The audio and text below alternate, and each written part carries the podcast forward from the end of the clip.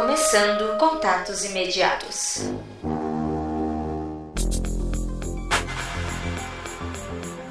E estamos começando mais um episódio do Contatos Imediatos, a sua dose de leitura de feedback e notícias aí do Mundo Free Confidencial, esse programa anexo, o lado B do podcast. Estou aqui com ele para me ajudar, Rafael Jacauna. Eu não tô aqui como o marido vagabundo que faz alguma coisa de vez em quando. Eu tô aqui pra somar, fazer junto.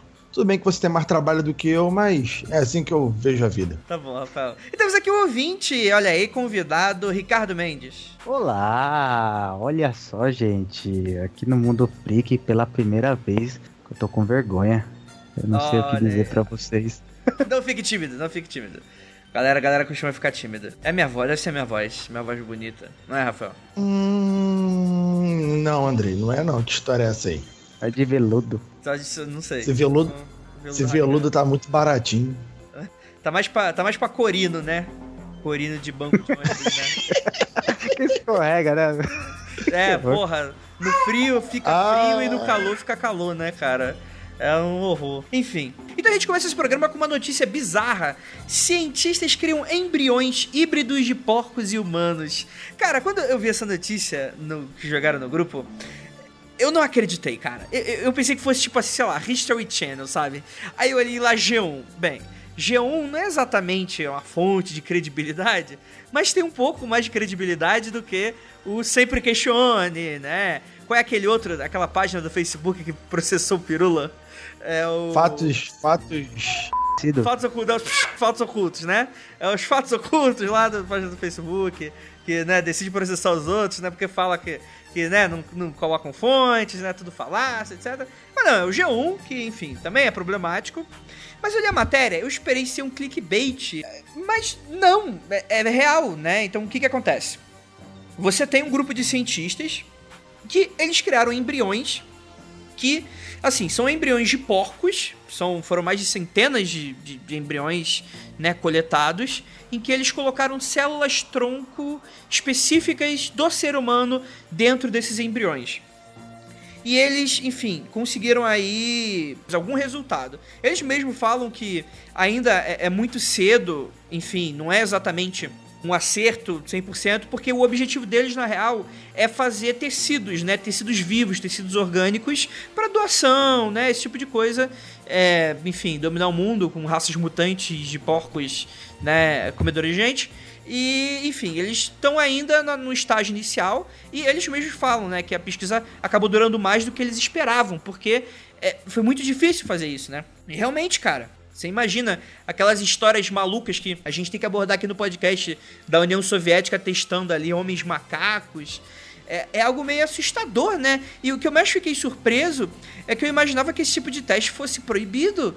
Porque, enfim, você, em teoria, é, dependendo de como você faça, você pode criar aí um ser que não é ser humano e dotar ele de inteligência, né? Isso aí é um, é um tabu extremo, né, cara? É a transmutação humana do Fullmetal Alchemist, cara. É, é linda, Brincando cara. de Deus. Eu acho Cara, que eles assistiram Viagem de Chihiro, né? Não tem os porcos homens lá? Acho que. Teve É, essa. mas, mas é, é místico, né? Eles voltam ao normal e tal. Imagina, um meio, meio porquinho. Eu, eu li essa notícia, eu pensei rapidamente, mas muito rápido. E naquele seriado da, da Netflix, Horse in the Hound. Sabe? Pessoas com cara de cavalo, cachorro, todos os lados. É. O próprio Dragon Ball, né? O início do Dragon Ball, né? Dragon Ball. Mas, mas já, já vou adiantar, Andrei, já vou adiantar aqui, ó. Isso não vai dar certo. Não vai, não vai dar certo. Não vai, não vai, não vai, não vai. Tô afirmando aqui, categoricamente, vai dar ruim. Não tô dizendo que vai criar porcos com inteligência ou coisa do tipo, só não vai dar certo. Os embriões vão morrer, não vão se desenvolver e por enquanto não vai funcionar. Não é possível, cara. Não é possível que, que, que- que Deus permita isso. Não agora. É, cara, em teoria Deus não, tem, não tá aqui pra permitir nem despermitir nada, cara. A galera vai fazendo, né? Que- Não, olha só, Deus está em todos os lugares. Assim como Asta. Começa não. Eu não duvido, eu não duvido disso, eu não duvido disso. Mas até agora não veio o Uhum. dilúvio, o, o segundo dilúvio. Então, enfim, por enquanto tá, tá É, valendo, como, né, como? Como, Ô, como ô. não veio, André? Olha, ó, Ricardo e André, olha só. É. O André falou que não veio segundo de novo. Vou provar que veio. Tu não abre a internet, não? Não vem enxurrado de merda que tem na internet? Porcaria. É isso, cara. Entendi. É, é um dilúvio figurativo. É, aqui em São Paulo o dilúvio já começou, viu? Mas eu, eu achei interessante o Rafael falando que Deus não permite. Eu acho que os cientistas eles pedem licença e fazem, né? Não tem essa de permitir, não, viu? Já tô Não, fazendo. não, não, também tá, não, não, não, não. Aí, Ricardo, você tá enganado, porque também não é assim. É, tipo, Porque existe ali uma, umas regras, enfim. Você, por exemplo, não pode clonar seres humanos, né? Isso é algo que não rola. É por isso que, enfim, eu me surpreendi com essa matéria. É, mas enfim, é algo muito inicial, né? A ideia é que você faça realmente essa cultura aí de tecidos, né, para transplante, né?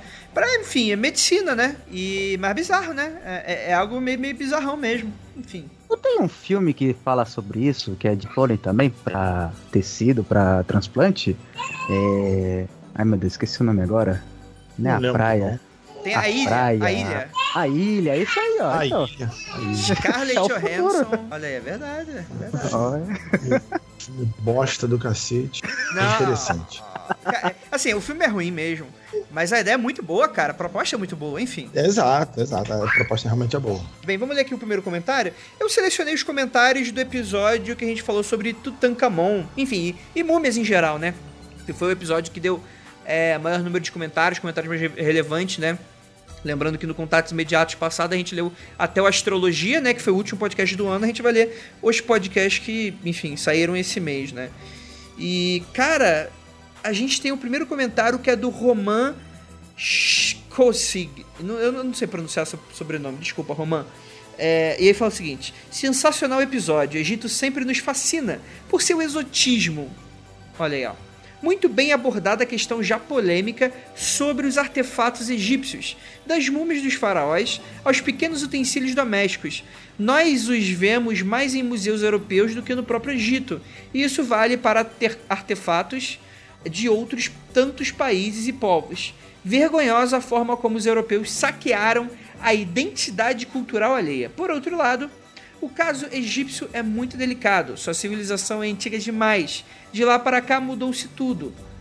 Escrita, religião, língua. O que é egípcio hoje? Conseguimos ver neles um fio que seja daquele povo que construiu as pirâmides? Se duvidar, podemos encontrar por mapeamento genético mais egípcios entre nós do que entre muitos deles. Assim, a pedra Roseta, o busto de Nefertiti e a múmia de Ramsés são heranças culturais de quem? E a quem, portanto, deve pertencer a tudo isso? Olha que questionamento interessante.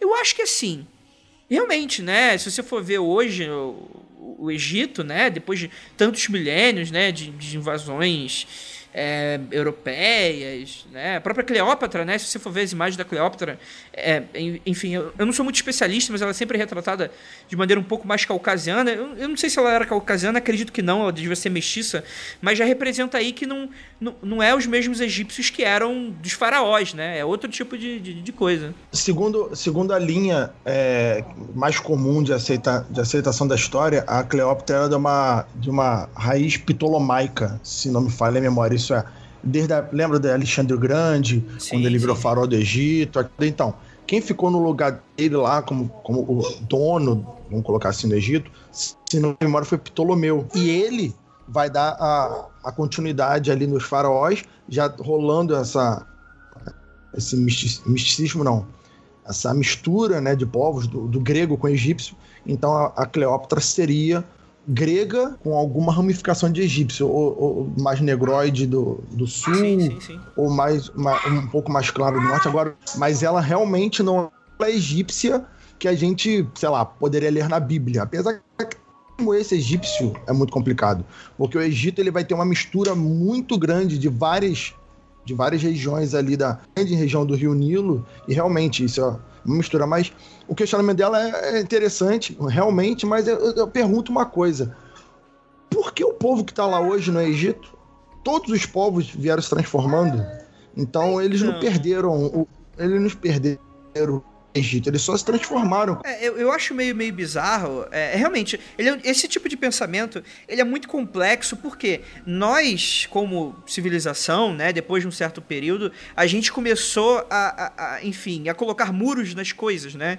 Tudo bem que, enfim, isso deu uma diminuída, mas tem galera aí voltando com esse papo de muros. Mas enfim, a gente gosta de falar sobre, oh. sobre essa questão de ah, daqui para cá é outro país e tal. Mas os movimentos históricos relacionados a povos sempre foram diversos, né, cara? Se você for, beleza, sei lá, se pegar o Império da, da Inglaterra, né? Quando eles eram aí o auge da, da humanidade, né? Aquele império que o sol não se punha no Império Britânico, né? Que eles invadiram e colonizaram um bando de lugar do mundo inteiro e tal. Se você for pegar, de onde que esses caras vieram? Não, não, não tem uma origem inglesa, purista. Não, cara. Era, era uma galera que era, era celta, é primeiro momento, foi colonizada por romanos, aí Roma caiu, Aí vieram os povos bárbaros lá, enfim, Escandinávia e por aí vai, e pegaram. Então, tipo, o bretão, né, é, é, junto com o, o saxão, e, e, se misturaram para criar o povo inglês. Aí você tem a questão de. A própria França, né, dominou, calma, vários calma, calma, ingleses. Calma, É muita coisa. Ainda tem a mistura com os vikings, né, os dinamarqueses, os, os noruegueses, lá no, na Inglaterra, e depois eles foram invadidos, pelo, invadidos e conquistados pelos normandos. Tem outra mistura aí. Então, como tu falou, somando, a própria, o próprio inglês é uma mistura de, de celta com romano, nórdico, com povo bárbaro germânico. Com, é fogo. Então, assim, origem, origem é, é, muito complicado quando a gente vai falar de povos. É, uma coisa que eu acho, quando eu falar de Egito, é tão interessante que não tem muito a ver com o comentário dela, mas que a gente fala Egito, Egito Antigo, tudo, só que a gente nunca associa eles muito a africanos, né? Tipo, a África. Então, assim, a gente tem toda uma África ali, e você teve o Egito, que é mais destacado por causa da, de Roma, né? Que também é, trouxe parte de. trouxe, roubou, né? Ou seja, como a gente falava falar. Agora, tipo, os caras africanos e. É, não sei, não tenho o que falar, mas tipo, eu acho foda, sabe? A África falar, tipo, não, até isso eles conseguiram fazer também. A gente tenta taxar de outra forma, não. Egípcios, não. Meu, são africanos e tamo aí. Africanos, Black Power. Então, isso é também é complicado, né? Porque existe uma, uma, uma, infinidade de etnias dentro da África e a gente resume a África como algo, né? É, é, unificado, né? Isso também é, é complicadíssimo, é. né, cara? A gente tá, por exemplo, é tudo um bando de branquelo, mas a gente separa francês de alemão, né, cara? Agora, o é. cara do Egito e o cara da África do Sul é mesma etnia? Óbvio que não, né? Isso que você falou é muito assertivo, cara, porque na escola, chega pro ensino médio e pergunta qual o continente do Egito? Cara, muita gente ou fala Oriente Médio ou fala Ásia ou simplesmente fala não sei. Nossa. Né? Aí Deus. quando você fala, cara, é, é na África. África! Pessoal, assim, não, isso aprende no sexto ano. Mas chega no médio, a galera fica com uma cara de espanto. Impressionante! Como assim? O Egito é na África. sabe, sabe, sabe o que, que também se aprende no sexto ano, Rafael? O quê? Sobre betumes. Vamos lá para a segunda notícia. Cara, agora, agora, olha aí, ó antigo tradutor do hebraico original diz que a Bíblia não fala de Deus. E agora? E, é, é, esse é o momento da treta, né, cara? É... Eu, vou, eu, vou, embora, calma aí. Eu vou desligar aí que eu vou embora.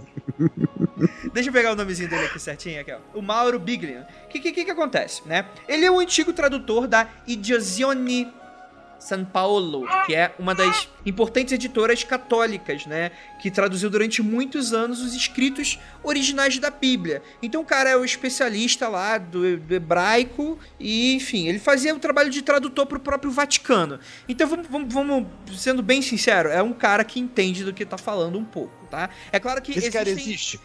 Sim, existe. Não, calma, calma, calma. Deixa, deixa eu só dar uma complementada, porque, enfim, algum ouvinte religioso pode ficar um pouquinho chateado com toda essa discussão e tal. E o objetivo não é esse, né? Até porque, enfim, dentro da, do próprio estudo vai existir visões divergentes da mesma coisa. E o cara deu, enfim, a visão dele de, de, de décadas traduzindo as coisas e estudando sobre a linguagem, né? Mas vamos dar detalhe exatamente o que é isso, porque a primeiro momento parece um absurdo, né? Como assim? A Bíblia não fala Deus em nenhum momento, né?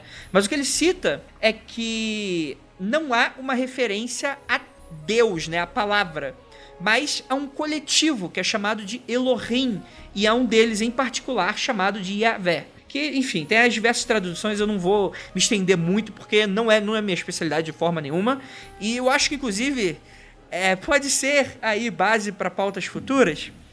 Mas eu, não, mas eu não sei, porque eu quero evitar treta. Mas em teoria, ele fala que as traduções foram sendo adulteradas e foram convertendo Yahvé num Deus único e todo-poderoso ele acrescenta o seguinte: em hebraico nem sequer há nenhuma palavra que signifique Deus.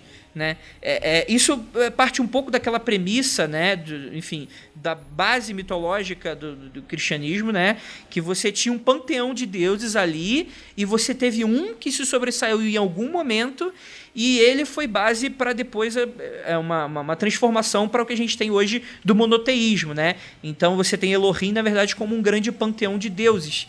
E, e enfim. Mas é, assim, eu, eu, eu, juro que eu não vou me estender muito, porque é, eu também não quero falar muita besteira.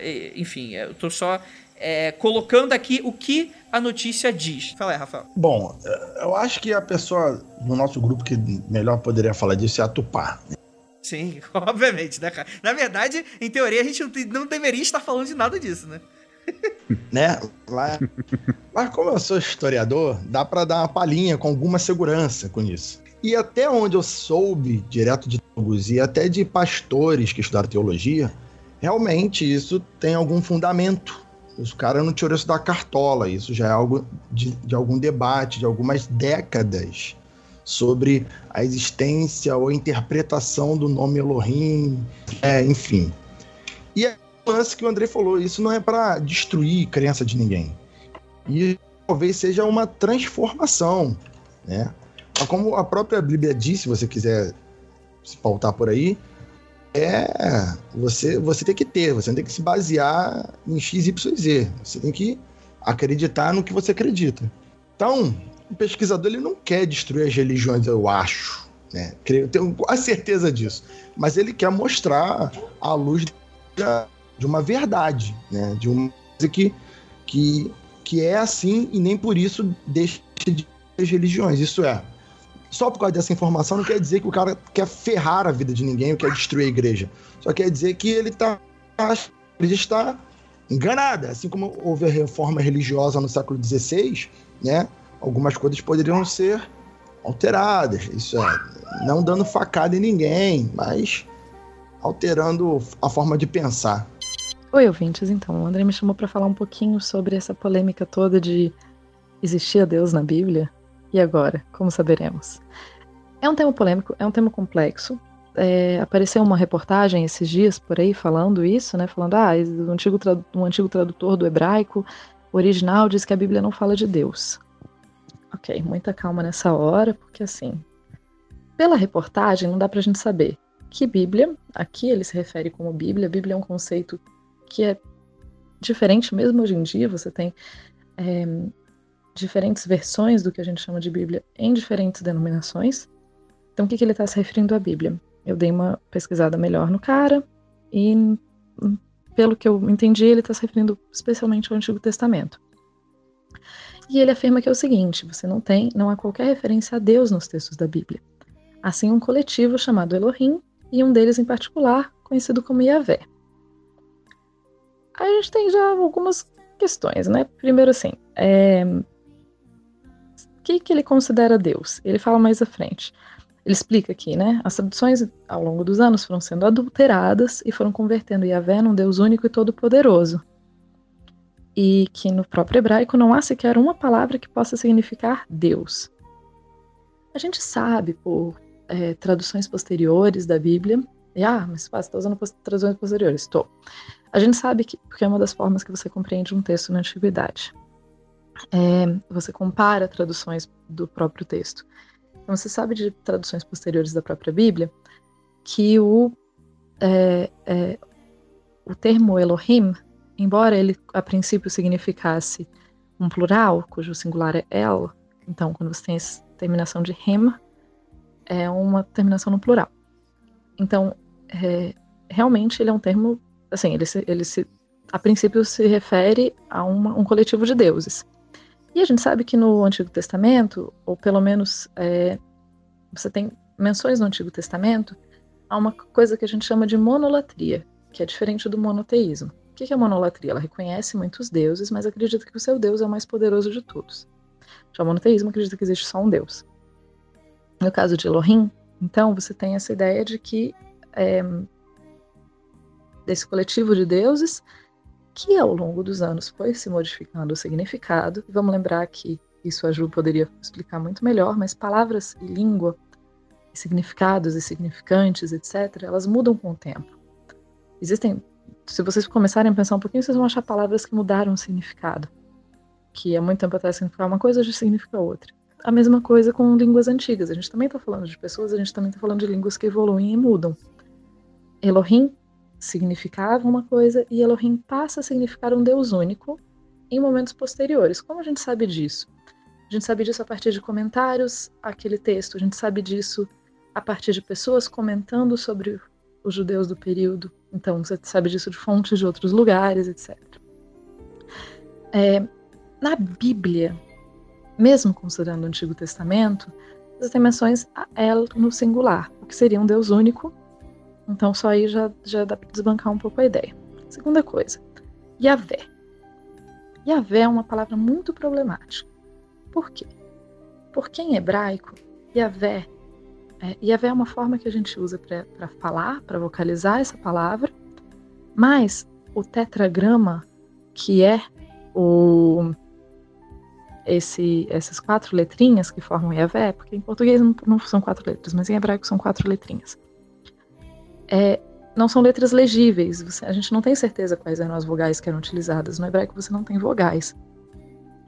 Então o que a gente sabe é que quando se tinha referências a Yahvé, é, é uma referência ao nome divino, mas ele não é pronunciado. Ah, mas então foi com o tempo que Yahvé deixou de ser é, um, um, dos deuses de uma coletividade e passou a ser um deus todo-poderoso. Provável. Provável. É, ou então, quando ele passou Yahvé, enfim, eu não entendo muito da história do próprio Yahvé, mas pelo, por, até onde eu conheço, Yahvé é um termo que era um deus em meio a outros deuses, e depois de muito tempo ele passa a ser considerado um deus único. Só para deixar muito claro aqui, eu não estou falando de fé. Se você acredita que Yahvé ou que é o Deus único e poderoso, eu não, não tudo que eu tô falando não faz nenhum sentido. Eu só tô explicando que em termos de desenvolvimento de religião é assim que foi funcionando aos poucos. É, outra questão. É, a, a, mesma reportagem, só para porque é um pouco frustrante para mim que trabalho com isso ver esse tipo de reportagem, porque eu acho que isso faz um desserviço à, à Bíblia como a gente conhece hoje e o conjunto de textos religiosos da antiguidade, eles são tão mais ricos do que uma briga se é falo, falo o termo A ou B. E ah, mas as traduções alteraram, porque quando você fala assim, as traduções alteraram, dá muita impressão de que você vai ter essa. Existe uma tradução pura, sem nenhuma é, interferência de humanos, e que todas as outras traduções são mentirosas ou em alguma forma alteram. Claro que toda tradução altera, não sei se quem já teve alguma experiência com tradução percebe que existem nuances da língua, existem palavras, termos que não podem ser traduzidos. Você tenta traduzir as ideias o melhor possível. Todo tradutor faz escolhas. E já se dizia o ditado: todo tradutor é um traidor. Em certa medida, todos somos. Então, toda tradução da Bíblia ela vai ter, sim, interpretações e, tra e tradução de palavras específicas que vão ser de acordo com o que o tradutor e o período acreditam que era melhor. Beleza, ponto número um. Só que o que a gente tem que tomar cuidado é acreditar que essas pessoas estavam eram tipo grandes seres, entidades malignos que estavam tentando só é, dominar a cabeça das pessoas, enfim. Claro que essas pessoas pro, é, em diferentes momentos vão querer poder de diferentes formas, mas a gente não pode esquecer que existe sim é, dedicação perfeita, dedicação de verdade as pessoas acreditavam de verdade. Então, a maior parte dos tradutores são pessoas que acreditavam nesse tema. São pessoas que acreditavam no cristianismo, são pessoas que acreditavam é, no judaísmo, são pessoas que acreditavam em Deus, e essas pessoas estão fazendo a tradução do que elas acreditam ser o melhor. É, pesquisando um pouquinho mais sobre esse autor, é, ele fala também que existem provas dentro da Bíblia de que aliens já estiveram presentes e e ele fala que a tradução ele, ele fala que ele, ele faz uma tradução é, literal da Bíblia ignorando fé ignorando tal. Não existe ele fala que a tradução dele é pura e literal não existe tradução pura e literal porque toda tradução é feita a partir de pressupostos da sua própria vida então não existe como você fazer uma tradução que seja só pura e literal. Enfim, eu espero que eu tenha explicado mais ou menos por que que quando você fala que não existe Deus na Bíblia e o seu argumento principal é que ah, porque o nome está no plural, você ignora que palavras é, mudam de significado ao longo dos anos. Você ignora toda a história dessa que a Bíblia passou a ter. Você ignora que a Bíblia é muito mais complexa do que simplesmente o Antigo Testamento e o Novo Testamento. É, outra ideia de falar que Yahvé é um deus menor e depois ele passa a ser importante porque enfim, aparentemente teve uma grande maquinação maligna da igreja ou qualquer coisa do tipo. E não. Yahvé, ou Yahvé como a forma que a gente pronuncia um conjunto de quatro letras que não era pronunciado na antiguidade e que não é pronunciado por algumas religiões, não era pronunciado porque o nome de Deus não é pronunciável. Então, tipo, é, a gente precisa tomar cuidado com ah, mas não tem o nome de Deus? Tem, tá lá. Só não é para pronunciar. E não se lê Yahvé, ou Javé, ou enfim. Todas essas são interpretações, interpretações que a gente faz desse texto. É... Outra questão, é, só para assim, é óbvio que vários dos argumentos desse, dessa pessoa são argumentos corretos. O problema é a forma como você é, usa pequenos argumentos corretos para tentar criar uma ilusão e tentar desmentir ou desbancar a igreja ou coisa do tipo. Não é assim. Um pouquinho mais de. É importante a gente ter um pouquinho menos de falsidade na hora de usar os argumentos. É claro que todo mundo usa seus argumentos ao seu favor, seu favor. Mas no caso, quando a gente está falando de tipo, ah, mas não tinha Deus, a Bíblia não é sobre Deus. Bom, para mim isso é relativamente óbvio. A Bíblia não é sobre Deus. A Bíblia não é uma história de Deus. A Bíblia é sobre humanos e sobre é, regras sociais que esses humanos precisam seguir, etc, etc, etc. É claro que a Bíblia fala sobre obediência a Deus, etc. Mas a questão é que a Bíblia não é a história de Deus. A Bíblia é a história do povo com Deus. Eu espero que eu tenha explicado mais ou menos, espero que não tenha sido muito polêmico, mas é porque me deixa muito frustrada ver que é claro que a gente tem que questionar a tradução da Bíblia, a gente tem que questionar traduções, tem muitas traduções equivocadas, tem muitas interpretações equivocadas, mas a gente tem que entender também o processo cultural que essa coisa foi passando ao longo dos anos. Enfim, beijinhos para vocês, até mais. É, bem, vou ler aqui o comentário do Rafael Wons. Ele fala o seguinte: Galera, só acrescentando algo para ajudar o Rafael Jacaúna. Existem sim dromedários no Nordeste, também são conhecidos Olha. como camelos árabes. É o maior criadouro de dromedários para passeio, pois os outros vivem somente em zoológico. No Brasil, no Rio Grande do Norte, desde 1998, porém no início, os dromedários importados, no total de seis, vieram da Espanha. Olha aí, Rafael, tu meio que deu uma acertada, né? Porra, meu irmão, tô falando, cara, algum, algum, sei lá, o rei português pedido dromedário, mas enfim. Cara, é isso aí, cara. Empresário investiu porra, cheio de areia aqui, cheio de duna. Tem camelo, cara. É excelente. Muito bom. Só para falar do contexto, né, do podcast, o Rafael tinha, tinha citado, né, que o, que o, enfim, não, a gente acabou citando, né, que foi o Dom Pedro I ou o segundo, uhum. enfim, que trouxe a múmia. Que ele, que ele, que... que ele, ele, também, acho que, é, exato, ele trouxe uma, ganhou uma múmia de presente, algo do tipo. Sim, sim, aí você questionou, né, ah, por que, que não traz os camelos também, né, seria legal, os camelos de Nordeste. Aí, ó. Não é camelo, mas tá, tá, aí, né? Tá quase, né? Faltam só as, as lhamas e os cangurus, né? Como assim lhama? Não tem lhama no Brasil? Que história é essa? Agora, agora magoei. tá, merda. Esse Brasil não, tá, não vai pra frente assim, não. Sem lhama, como a gente vai pra frente assim? Quando trouxerem os koalas, eu quero um, viu, meu? Um koala pra mim. Pô, aí minha esposa não pode nem saber disso, porque ela adora esses bichos fofos. isso que ela casou comigo. Eu vou ler aqui o comentário do Stuart Marcelo. Ele fala o seguinte: A múmia do Tintim, do episódio As Sete Bolas de Cristal, se chama a múmia de Raskar Capac. Huascar Capac. Uma múmia que foi roubada do Império Inca. Quem abriu o túmulo foi amaldiçoado. Cara, eu lembro que esse episódio era muito sinistro. Eu, eu ficava meio, meio com medinho. Enfim, ele fala aqui, um spoiler, é, o episódio em si é ótimo porque mexe com o que é tão comum. Abre aspas. É uma maldição ou a pessoa contribui para que a visão da maldição seja espalhada? A múmia existe, mas em dado momento, alguém que faz parte da linhagem dos Incas se disfarça com os adereços e faz parecer que a verdadeira múmia está matando eles. O episódio é fantástico e do Mundo Freak também. Muito obrigado, Stuart. Você é sempre um fofi, fofolete. Stuart, Stuart. É o pequeno Stuart. Posso, posso fazer uma indicação aqui? Claro. Eu. É, eu Tintin eu nunca vi, né? Mas eu tava lembrando, ouvindo o podcast, eu lembrei de um conto do Edgar Allan Poe.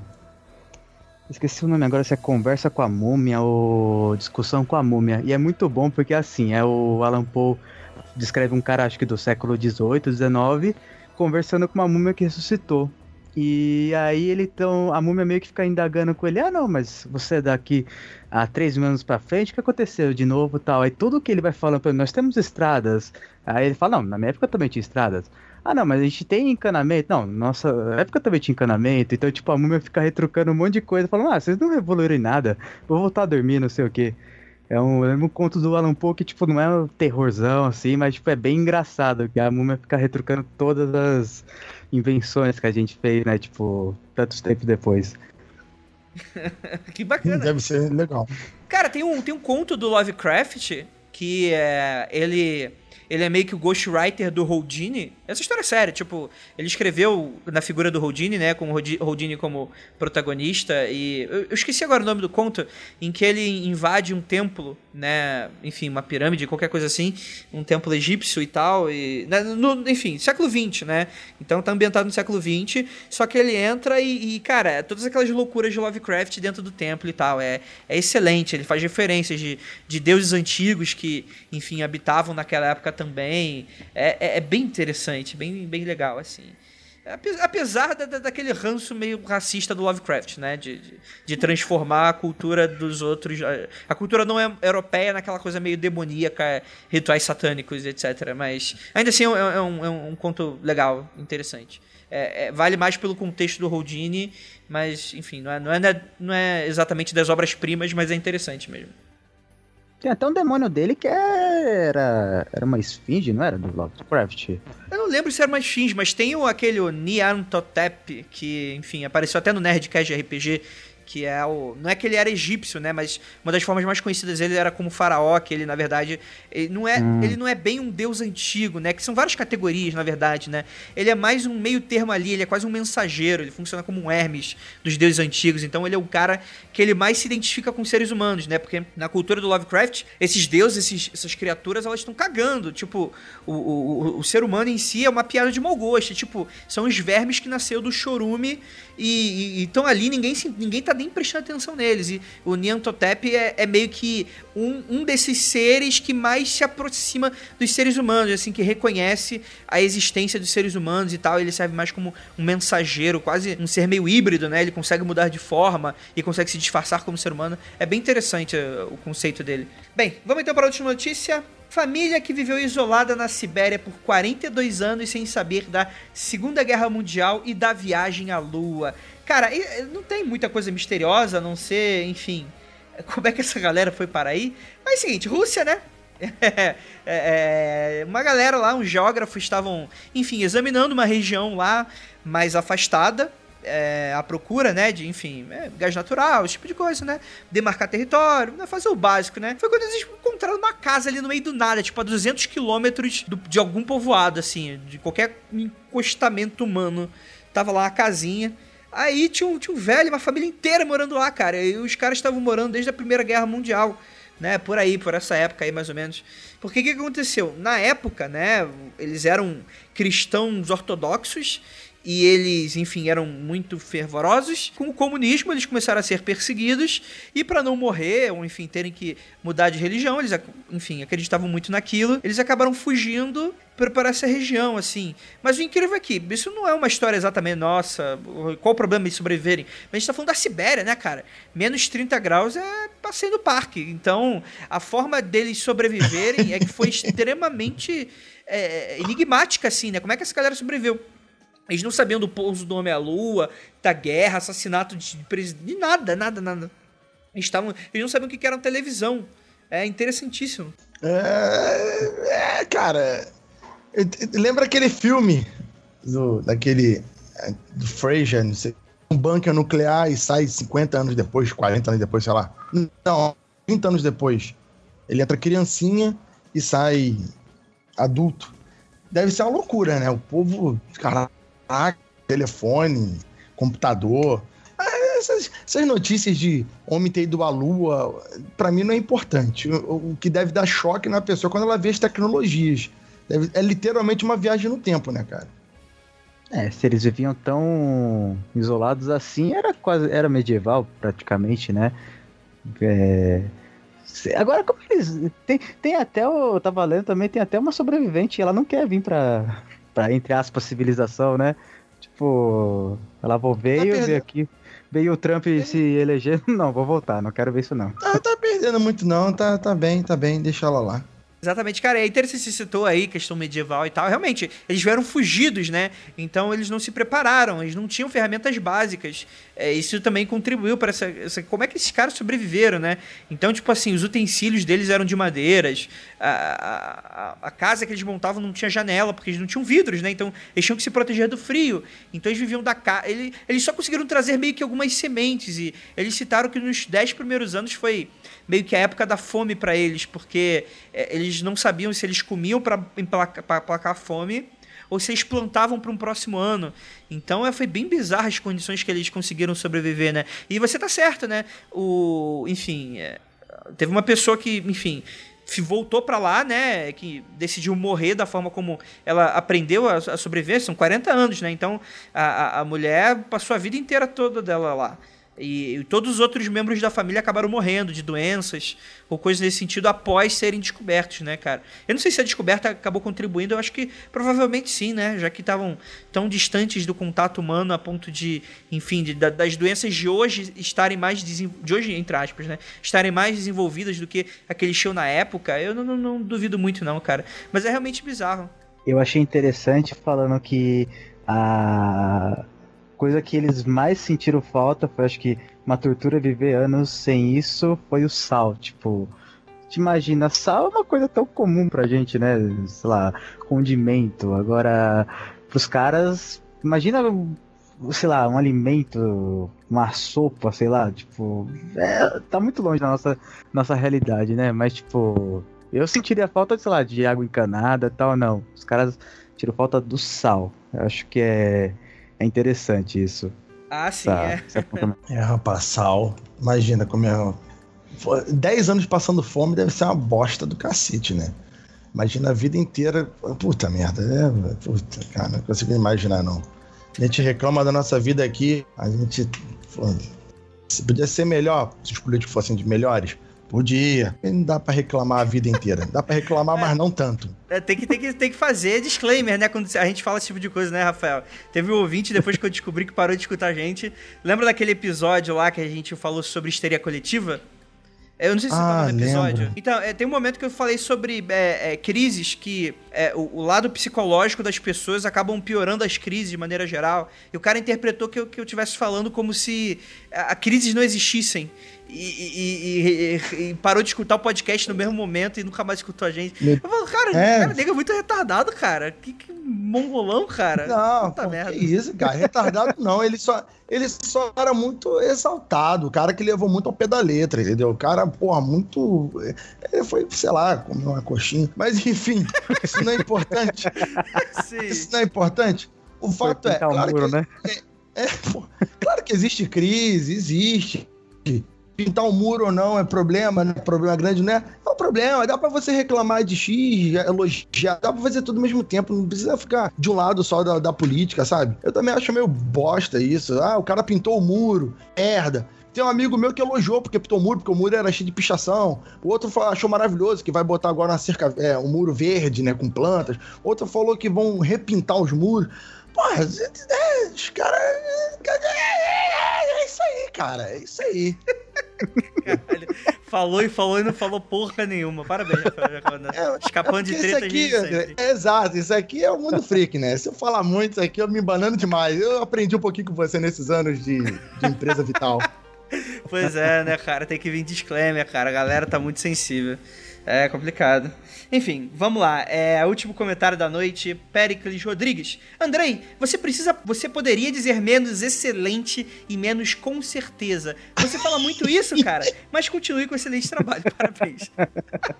Andrei, antes de você comentar, tu lembra que eu já te falei isso. Sim, sim, não, excelente, excelente. Que falou que a gente que é o que eu falo muito interessante. É, mas cara, essas, esses termos, essas palavras, eu uso meio que para pontuar, para não ficar meio que um buraco de silêncio, né? E é, é, é uma, uma muleta mesmo de, da conversa. O editor aqui, né? é maravilhoso.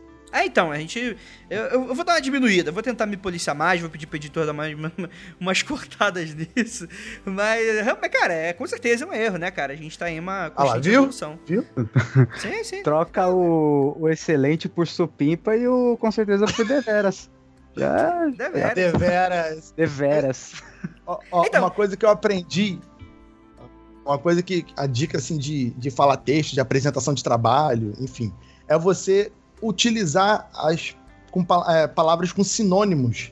Em vez de falar sempre com certeza, você substitui por alguma outra. Você usa com certeza e mais outras duas. Sim, mas acho que o, o cerne do problema acho que não é esse. O cerne do problema é que eu posso eu poderia trocar qualquer palavra. Eu poderia passar o cast inteiro nesses momentos falando palavras diferentes o problema é eu usar esses momentos, sabe? É existir esses momentos. Realmente, é uma muleta que eu uso, enfim, para não deixar buraco e que não precisa, né? Porque, enfim, é, eu já sei que uma pessoa já vai complementar e tal, já, a gente já tem uma certa experiência. Só que é, acho que é um pouco de insegurança também que eu acabo utilizando. Mas, enfim, a gente tem que ter um pouquinho de autocrítica, feedback são sempre interessantes. Muito obrigado aí pelo toque Pericles, você é excelente. Muito obrigado mesmo. Pericles é um nome excelente, cara.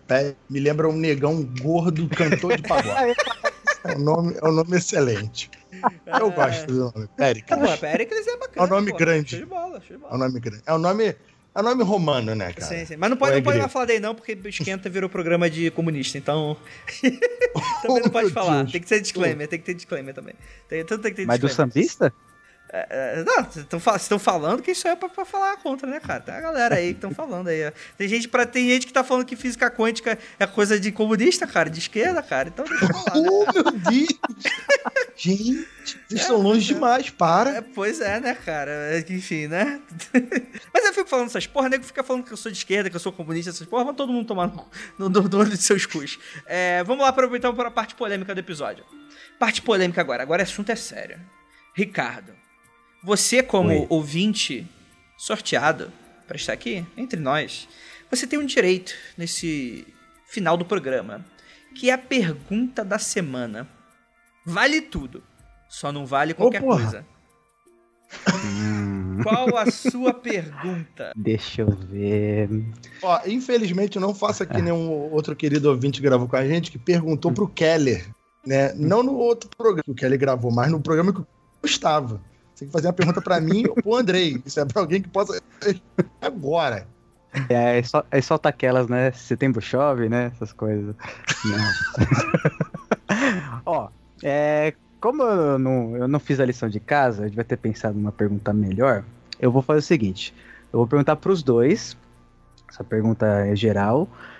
Qual obra, seja de filme, TV, seja o que for, não é a melhor para vocês, mas qual foi a que deu uma lição mais importante para vocês e qual lição? Então, por exemplo, sei lá, vi uma peça de teatro lá do, da Fefelete e, não, isso aqui mudou minha vida, mesmo que não tenha gostado. Quero saber isso aí. Me deem, me deem hum. sugestões. Me deem Cara, cara, eu eu tenho um filme que eu acho um dos melhores filmes, então combinou de ser um dos melhores, na minha opinião, e de ter mudado minha perspectiva, tá? Eu vou falar um filme e depois vou falar um livro. E, e um filme muito popular, todo mundo conhece, que é o Forrest Gump, que ele fala que até ele que não é muito inteligente, que não é muito esperto, sabe que uma amizade de verdade não se encontra em qualquer lugar. Então, assim, coisas da vida do Forrest que aparecem no filme eu, toda vez que eu vejo, eu consigo pegar um nuance diferente. Eu, então, eu gosto mais do filme Forte Gump, a interpretação, o papel, o, os amigos que ele conhece, fé que mostra no filme, uh, a dedicação. Isso é, tu precisa ser muito inteligente, cara, ou muito esperto. Você tem que se dedicar, tem que, enfim, se entregar. Eu acho muito maneiro esse filme.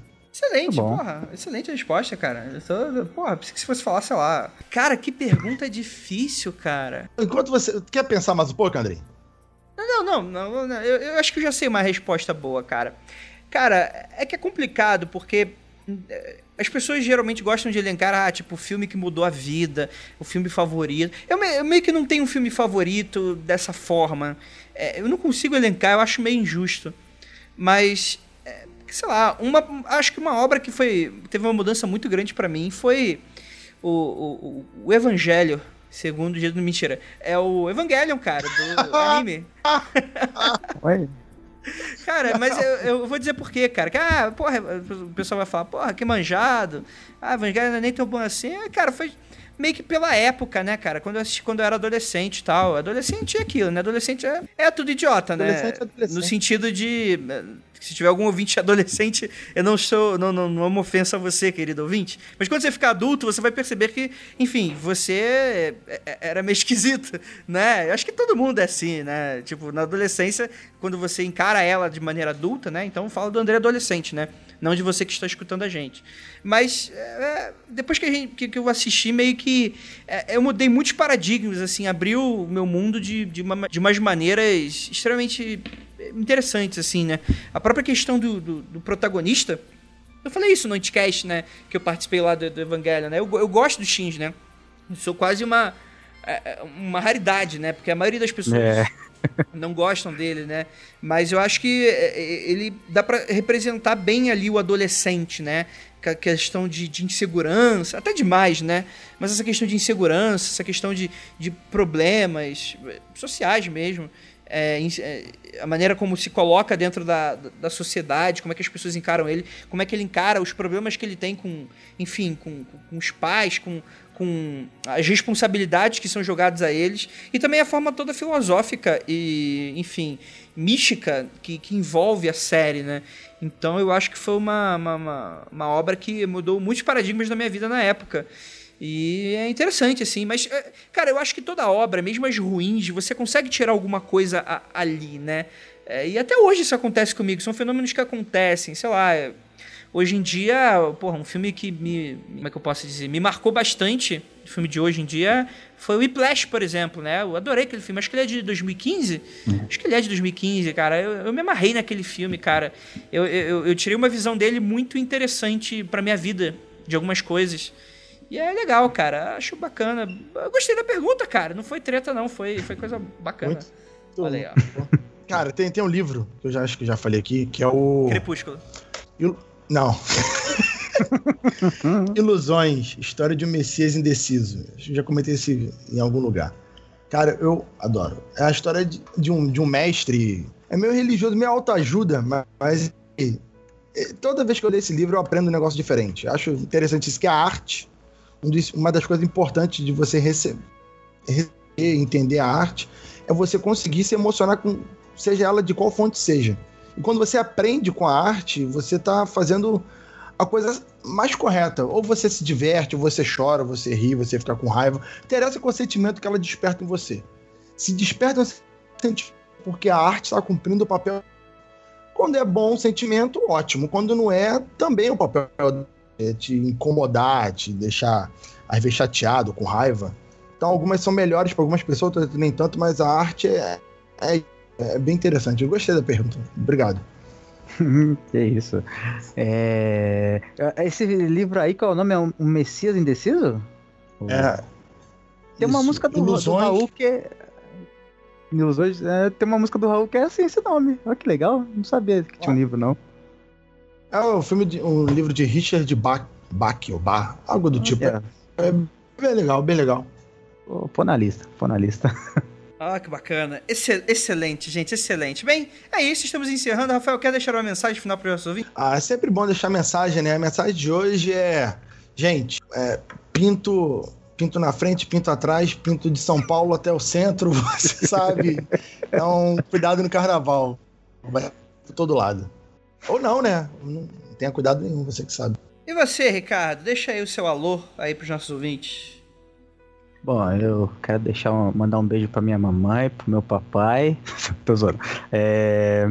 Ah, primeiro eu quero falar pro pessoal ajudar, né? O, o Mundo Freak, sabe? Seja com apoia-se tudo, a gente ajudando, ou mesmo compartilhando, sabe?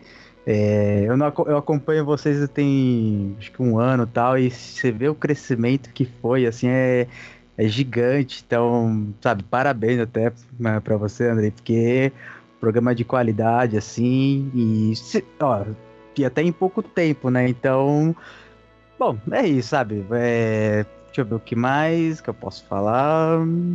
Ah, sei, gente, ou- ouve o Mundo Freak, ouve o Ponto G também, que as meninas estão de parabéns. E eu acho que os outros eu ainda não ouvi, é ver- vergonha minha, mas eu não tive tempo de ouvir os outros. Eu tô, já baixei aqui, então. É isso. acho que é isso, gente. Excelente. só, excelente. excelente, excelente. Bacana, então é isso e não olhem para trás.